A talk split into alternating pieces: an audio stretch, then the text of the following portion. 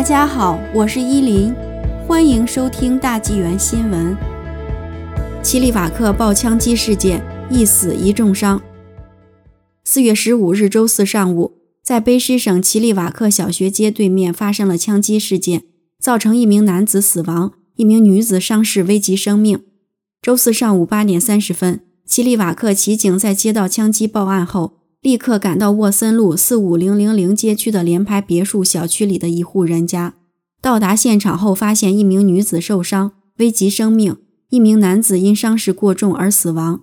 加拿大骑警称，综合凶杀案调查小组现已接手这个案子，并表示这名男子和这名女子彼此认识。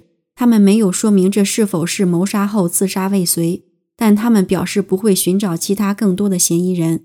一位邻居说。他今天早上听到“砰”的一声，但一开始并没有意识到是什么声音。